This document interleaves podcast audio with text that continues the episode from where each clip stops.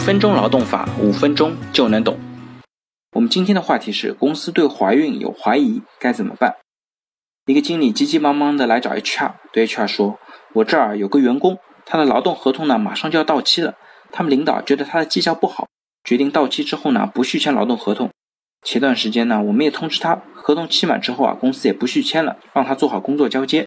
结果啊，今天一早他就跑来给我们交了一个医院的化验单。”上面一堆专业术语，我们压根看不懂。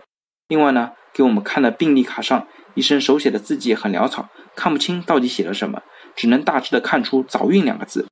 这个员工自称怀孕了，那张化验单呢是尿检结果，医生在病历卡上写的也是确认怀孕的诊断结果。在这个当口怀孕啊，显然他的目的性是非常强的。于是啊，我们就提出，化验单都是专业数据，我们也看不懂。病历卡的字迹也很潦草，不清晰，无法确认她是怀孕，请她找医院打印一张证明，加盖医院的印章，证明她怀孕了。她啥话也没说就走了，看得出啊，她压着很大的火走的。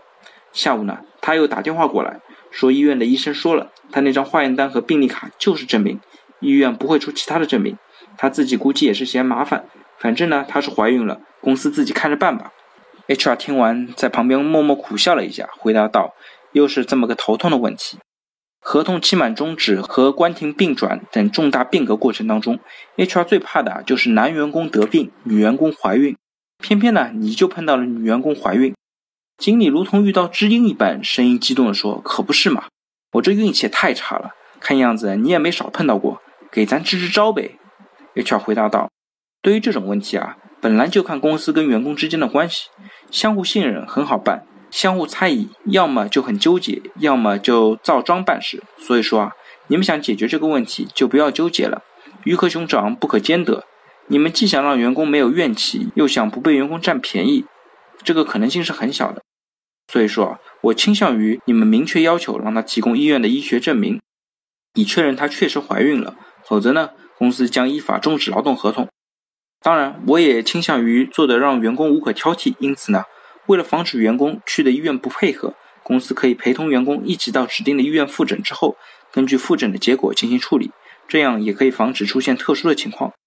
经理沉默了一会儿，说：“有道理，你这个建议确实可行。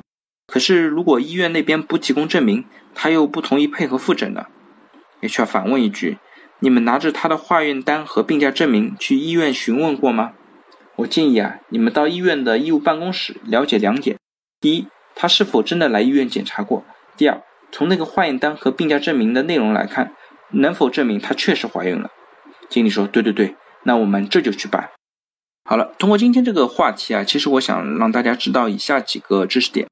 第一呢，就是劳动合同期满，处于孕期、产期、哺乳期的女员工，他们的劳动合同呢，应当顺延至相应的情形消失为止，也就一般来说就是小孩一周岁为止。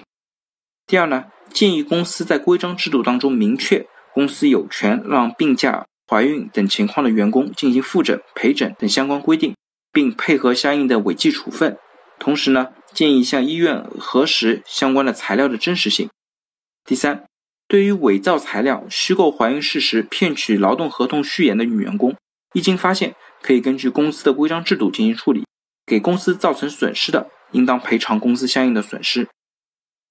好了，如果大家对我今天的话题有任何的问题或者建议，非常欢迎在我的音频下方留言，也非常欢迎将我的音频转发给需要的朋友。那我们下一期再见。